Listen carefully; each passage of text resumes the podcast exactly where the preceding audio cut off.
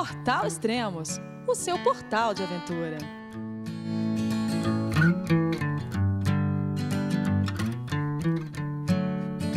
Do you remember when we first met? I sure do. It was sometime in early Olá pessoal, bem-vindos a mais um podcast do Portal Extremos. E mais um podcast especial com o Guilherme Cavalari, que está na expedição Transpatagônica. Guilherme, a última vez que nós gravamos é, tinha decorrido 42 dias de expedição, agora já são 70 dias de expedição. De onde você está no momento? 70? 70, o tempo passa, hein? Caramba. O tempo voa. De onde você está no momento?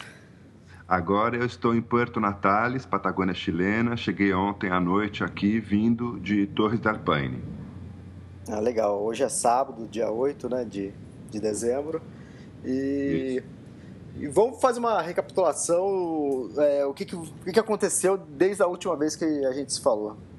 Então, acho que na última conversa eu tinha chegado em, em, em El Calafate, se eu não me engano, ou estava em El Calafate. Bom, Isso, correto. eu acho que foi isso, né? Correto. E- Então, aí o que aconteceu? É, eu cheguei em Calafate com meu bike trailer quebrado. É, pedalei 300 quilômetros com ele remendado com, com arame, e pedaço de madeira e pedaço de ferro.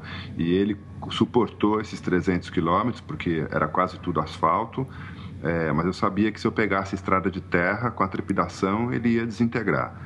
E mesmo assim, mesmo tendo pedalado 300 quilômetros em asfalto, sem, sem trepidação, quando eu cheguei em El Calafate, a estrutura estava completamente comprometida do, do, do bike trailer. Para quem não sabe, bike trailer é uma espécie de um- uma bolsa grande, estanque, numa estrutura metálica com uma roda que engata no eixo traseiro da bicicleta. Então é assim que eu transporto todo o meu, o meu equipamento.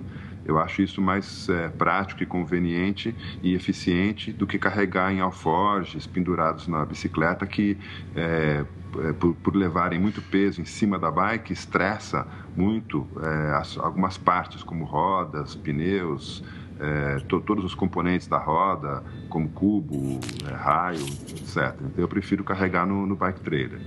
E aí eh, cheguei em Calafate, eh, avisei, já tinha avisado minha mulher em São Paulo uns dias antes né, do, do bike trailer quebrado e ela conseguiu, eh, fez até uma campanha no Facebook, eh, agitou aí na internet e conseguiu um amigo nosso que, que viria para El Calafate uma semana depois da minha chegada. E esse cara eh, trouxe para mim um bike trailer novo eh, lá da minha casa em São Paulo. Então foi assim que a gente resolveu o problema. É, teve uns entreveros aí no, no, no meio do caminho, porque ele chegou em El Calafate no dia marcado, mas a Aerolíneas Argentinas se extraviou é, justamente o meu bike trailer. E desapareceu, e eles não tinham informação de onde estavam, e, e- e prestavam informação de forma muito, muito amadora. E, Aí você reclamou que, que É, você queria o bike campanha, né? trailer. Aí eles mandaram uma caixa e não tinha bike trailer dentro. É, Foi mais ou menos isso? É, bom, não, foi ridículo, né? Além de extraviar o pacote, é, eu fiquei 24 horas esperando é, reaparecer, aí eles marcam comigo de entregar num lugar tal, horário tal, eu chego lá e eles me dão uma caixa de sapato. É isso, e assim, o cara jogou no chão no meu pé e falou assim, tá aí teu pacote. Eu falei, você tá louco? Isso aqui é uma caixa de sapato. É, você perdeu uma caixa, a gente achou uma caixa, tá aí. assim, desse jeito. Igualzinho.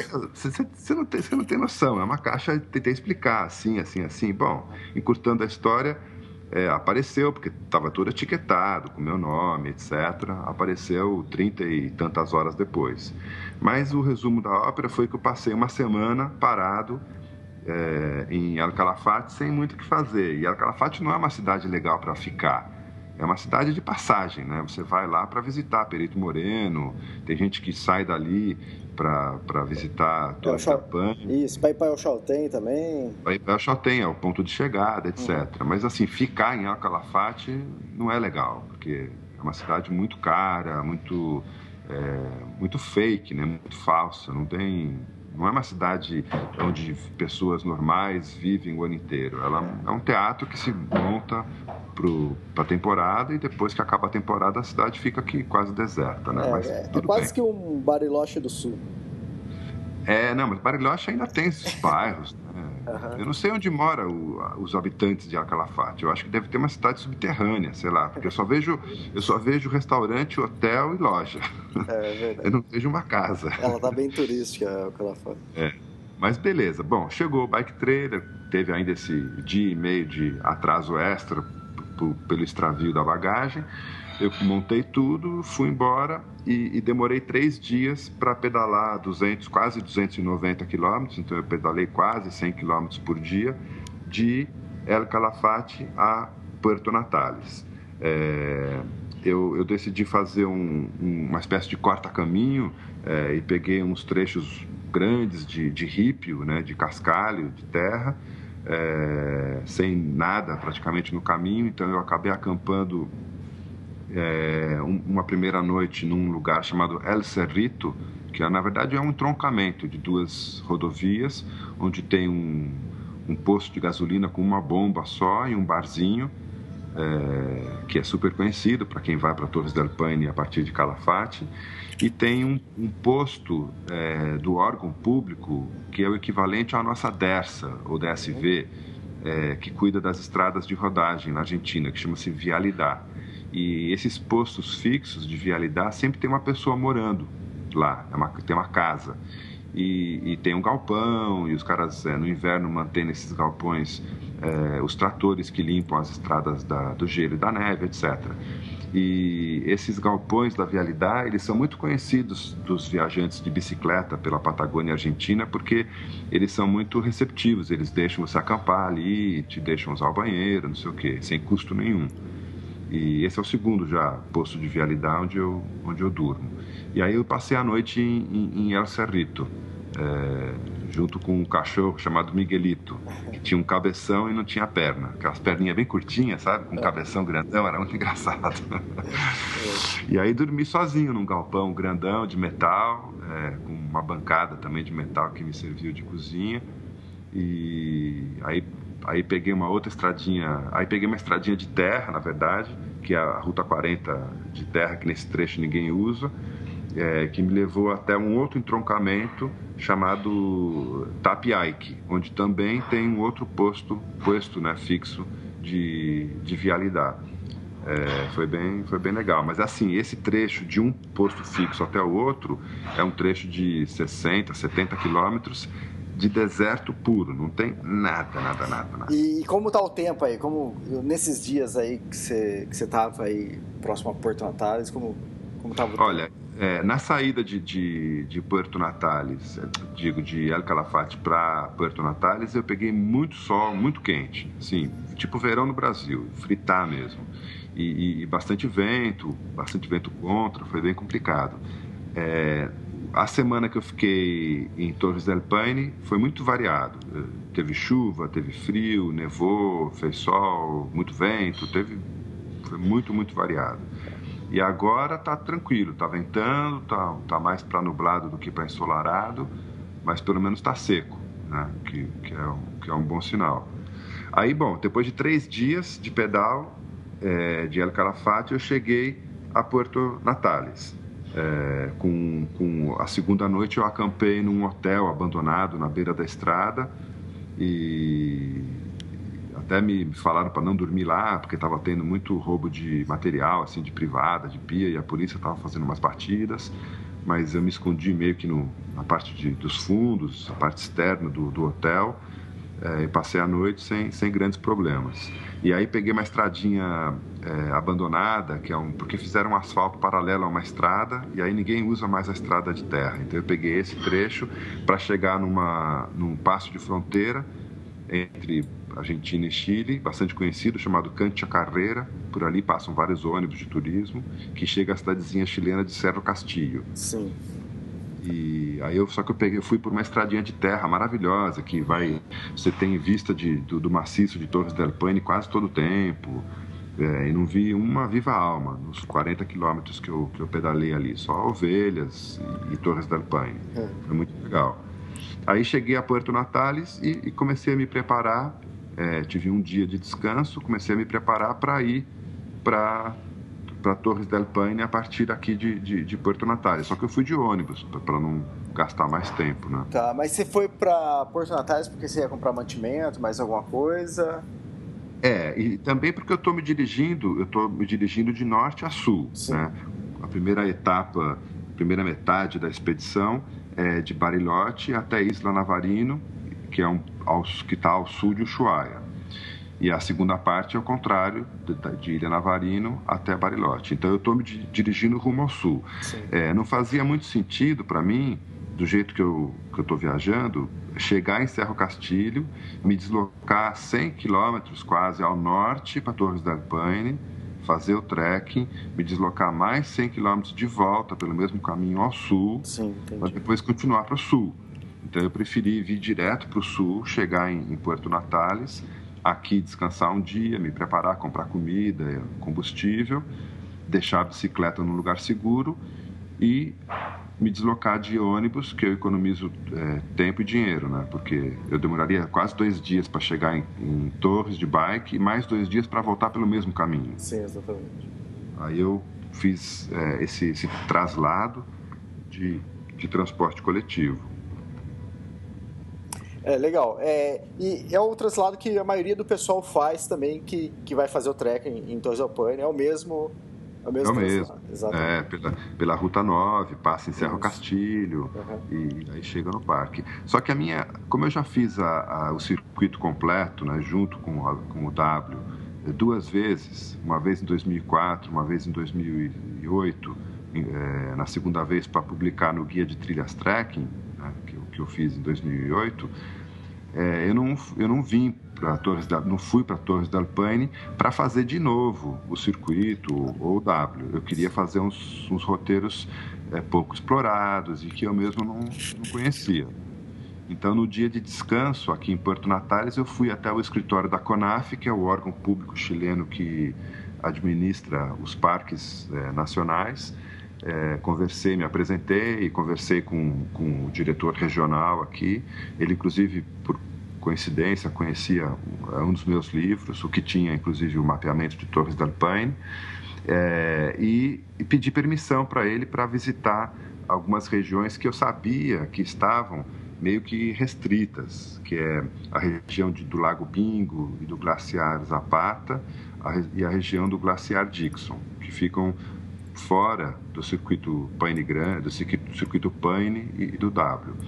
Porque o que acontece é que há, há, um ano atrás, mais ou menos, é, exatamente um ano atrás, o, o, o Torres del Paine pegou fogo. Exatamente, foi no final do ano. É. Acho que a gente tinha até o pessoal que, que costuma. É, o Fábio Flies, ele estava na época, ele teve que retornar. É, então, você fez cobertura no, no site. É. Então, e o que acontece? Foi um incêndio muito grande, queimou 17 mil hectares, é, acho que um terço do parque, um quarto do parque, queimou muito. E depois desse incêndio, é, as regras mudaram um pouco, o parque ficou mais rígido, né, com relação a acesso a algumas áreas. E as áreas que eu queria visitar estavam todas com acesso restrito, é, permitido apenas para grupos acompanhados de guias, guias é, autorizados pela, pela CONAF, esse órgão público chileno. Então, como eu tinha essa, essa meia informação, eu fui checar a, a veracidade dela nessa, nessa agência e realmente é verdade, precisava de guia. Eu me apresentei para esse diretor é, da, da, do estado, aqui da região, é, e ele me autorizou. Falou: não, bacana, você não.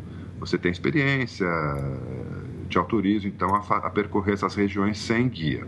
E me deu um cartão dele, e falou: vai para o parque então, conversa com o diretor, tá aqui meu cartão, qualquer coisa ele me liga, mas está tudo bem, vai tranquilo.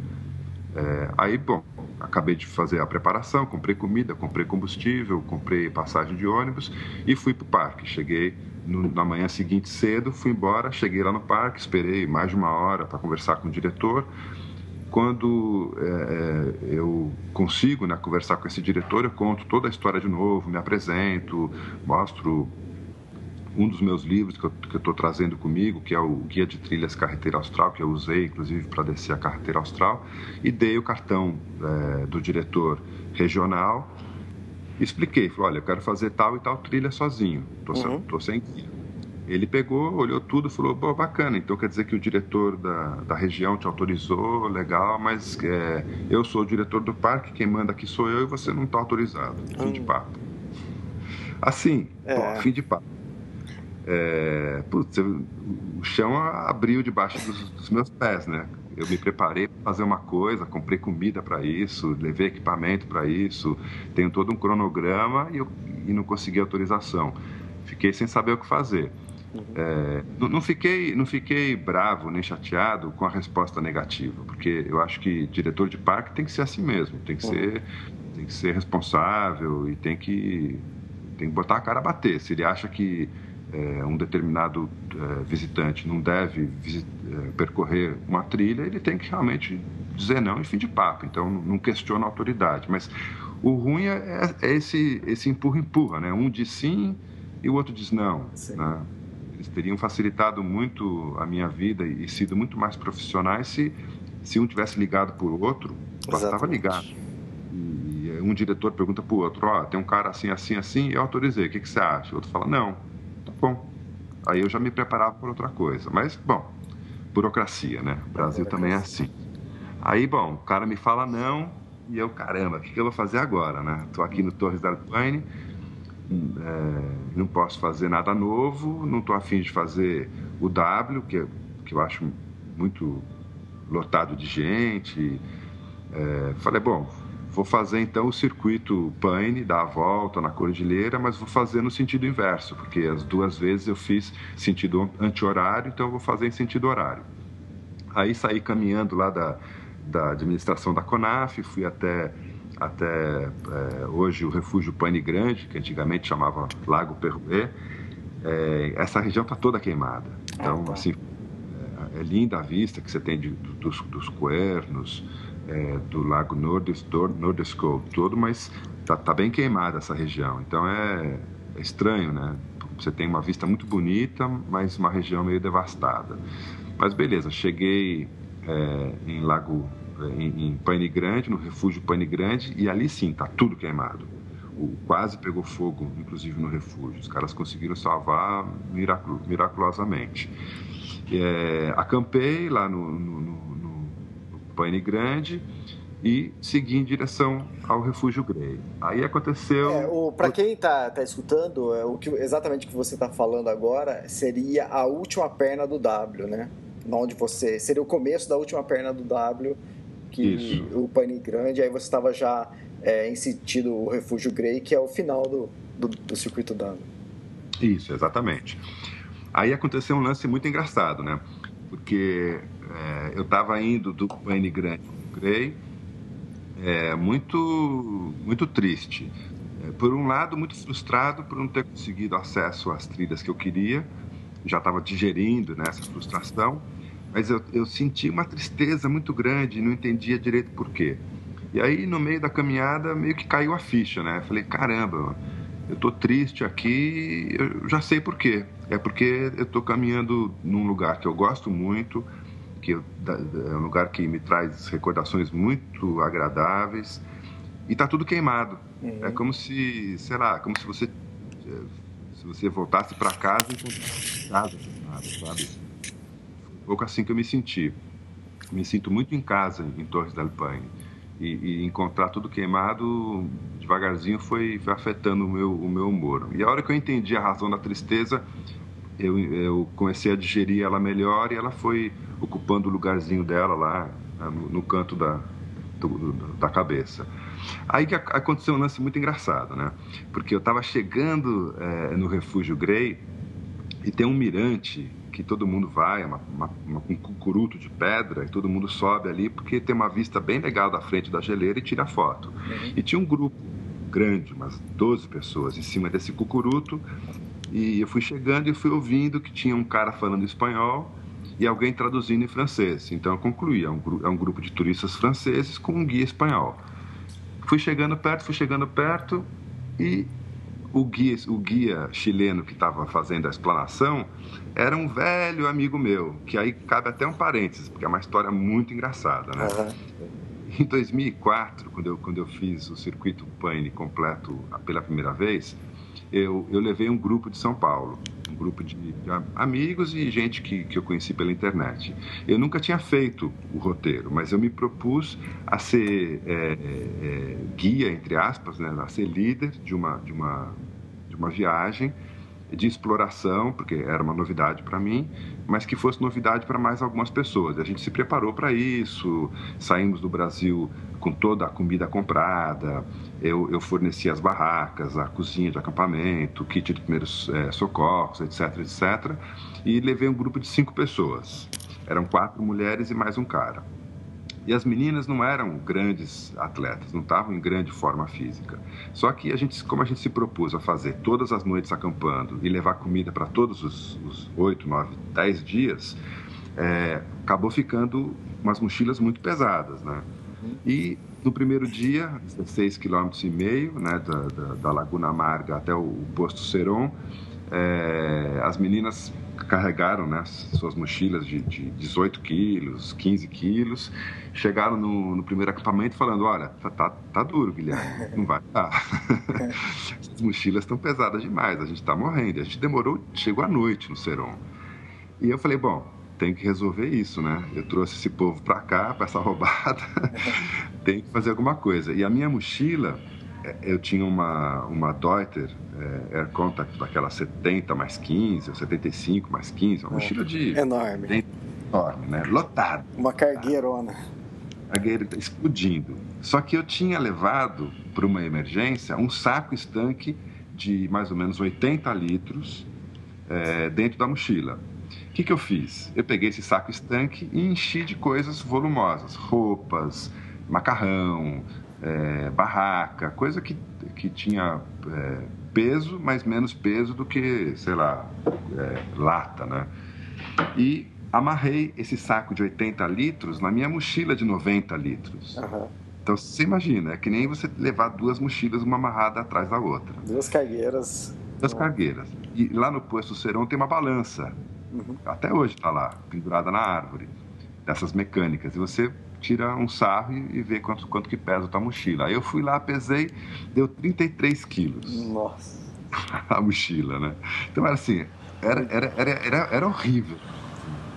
Parecia uma tartaruga ninja. Uhum. Aí, bom, saímos, saímos, saímos caminhando, né? Eu e o grupo, e no, no, no, acampamento Dixon, que é o próximo, a gente conheceu um grupo de espanhóis que tinha dois guias chilenos, que estavam com umas mochilas muito grandes também.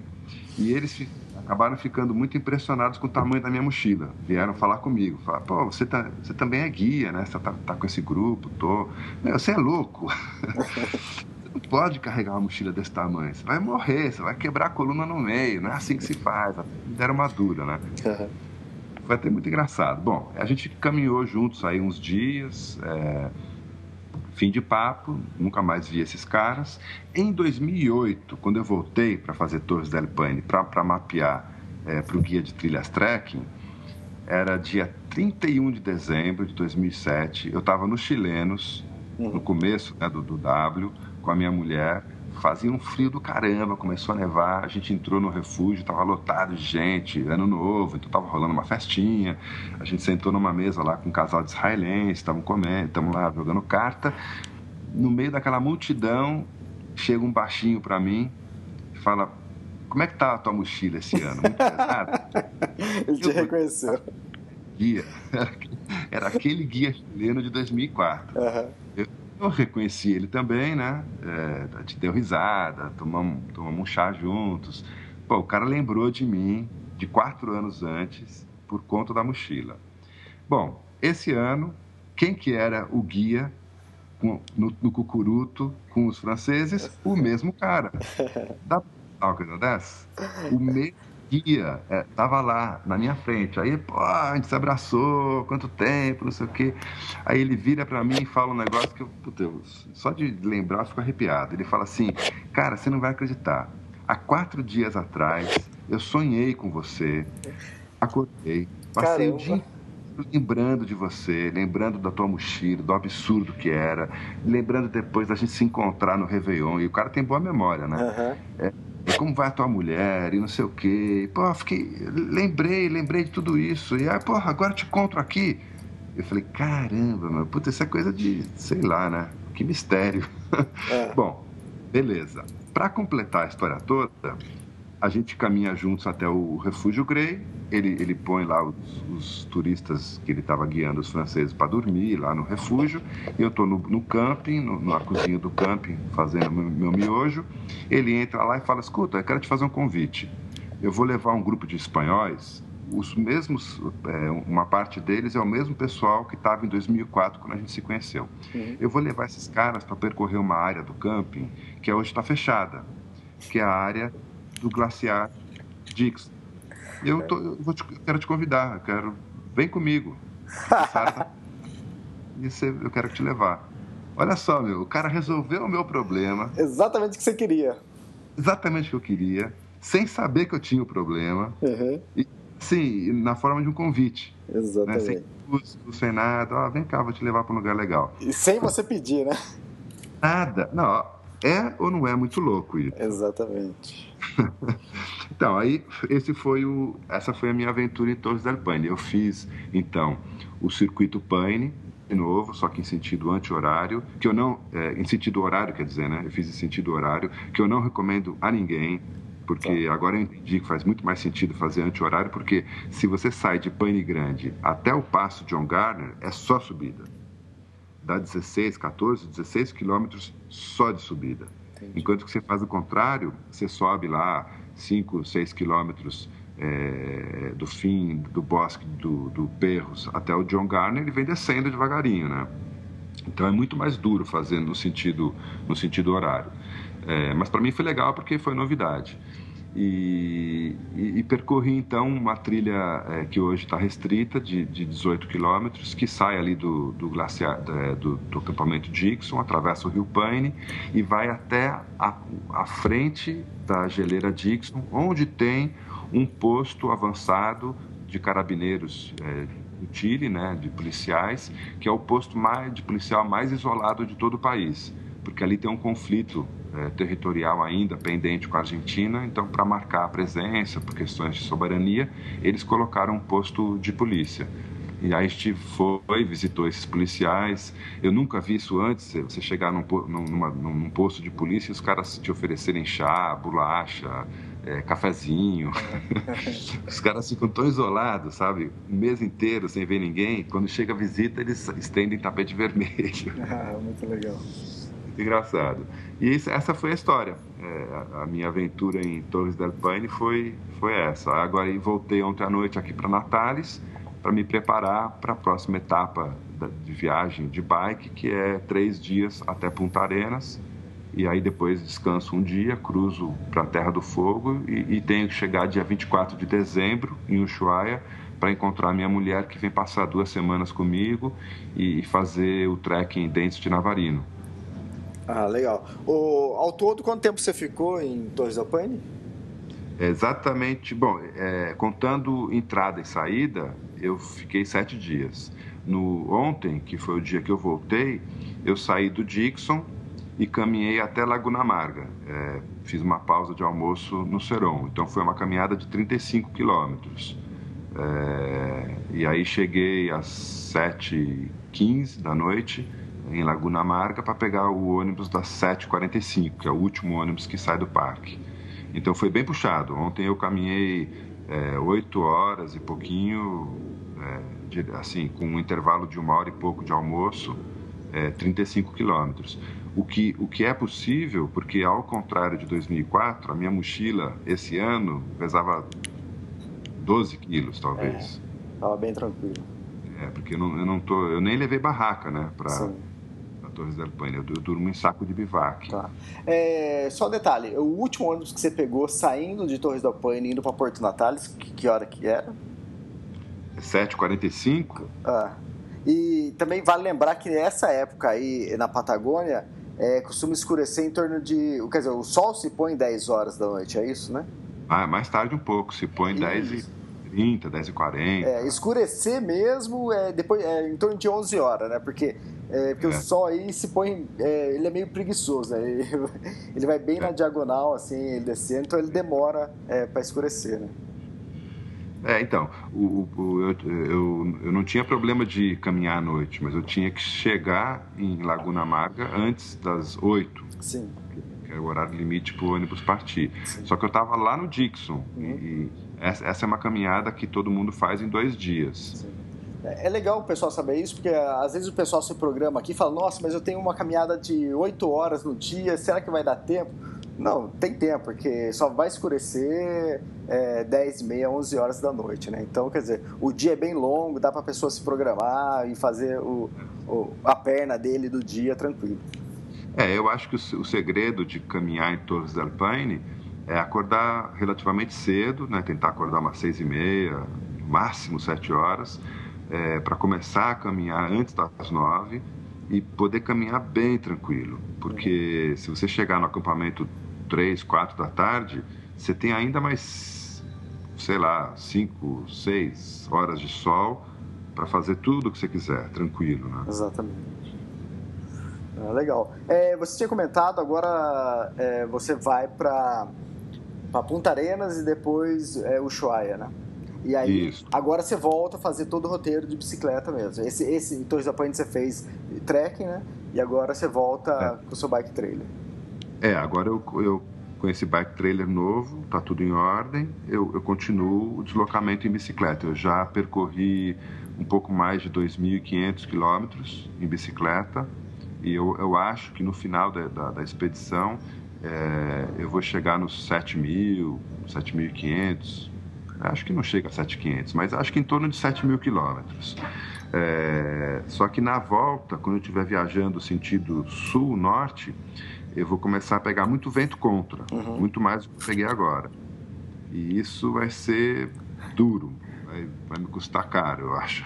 É, com certeza. É, o último podcast, quer dizer, nos últimos dois meses, o podcast nós gravamos em torno do dia do dia 10, acho que foi dia 11, outro foi dia 12, hoje está sendo dia 8. É, a gente podia marcar então é, para o início do, do ano a gente gravar um novo podcast para ver como foi sua, seu Natal, sua passagem de ano e seu trek pelo, pela Terra do Fogo.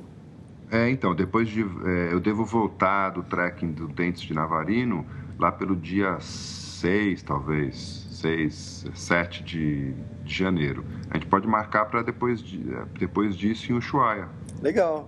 Pode ser uma boa. E ah, vamos dar uma, uma, uma dica pro pessoal, quer dizer, nem sei se você está sabendo, né?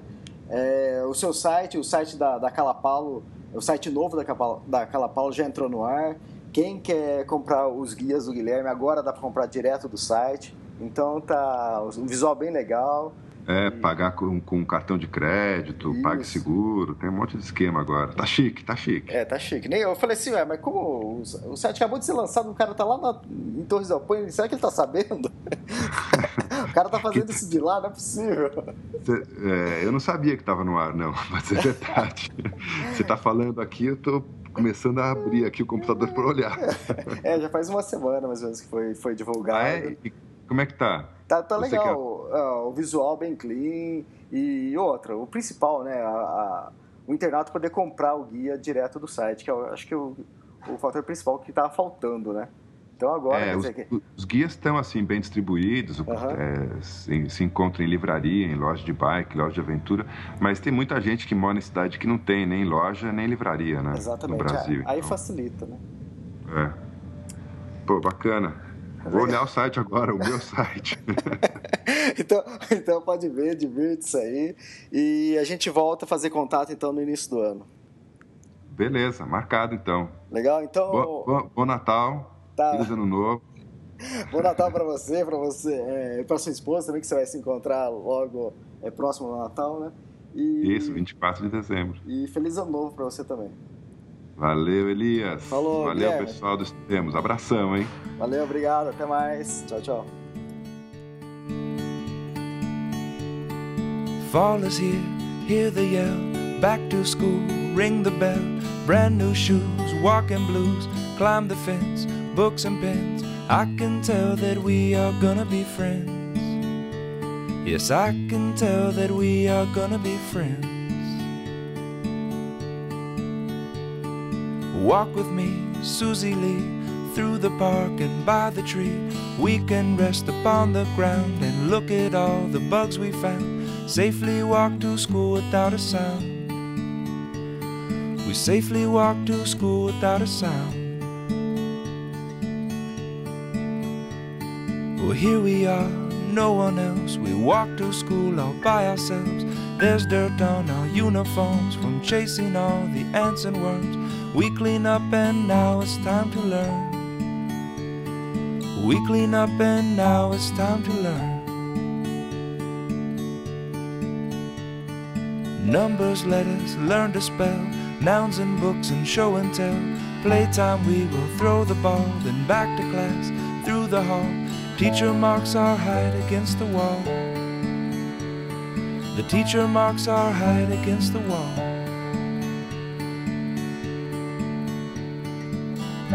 We don't notice any time pass. Cause we don't notice anything. We sit side by side in every class. The teacher thinks that I sound funny, but she likes it when you sing. Tonight I'll dream in my bed while silly thoughts run through my head of the bugs in alphabet. And when I wake tomorrow, I'll bet you and I will walk together again. Cause I can tell that we are gonna be friends. Yes, I can tell that we are gonna be friends.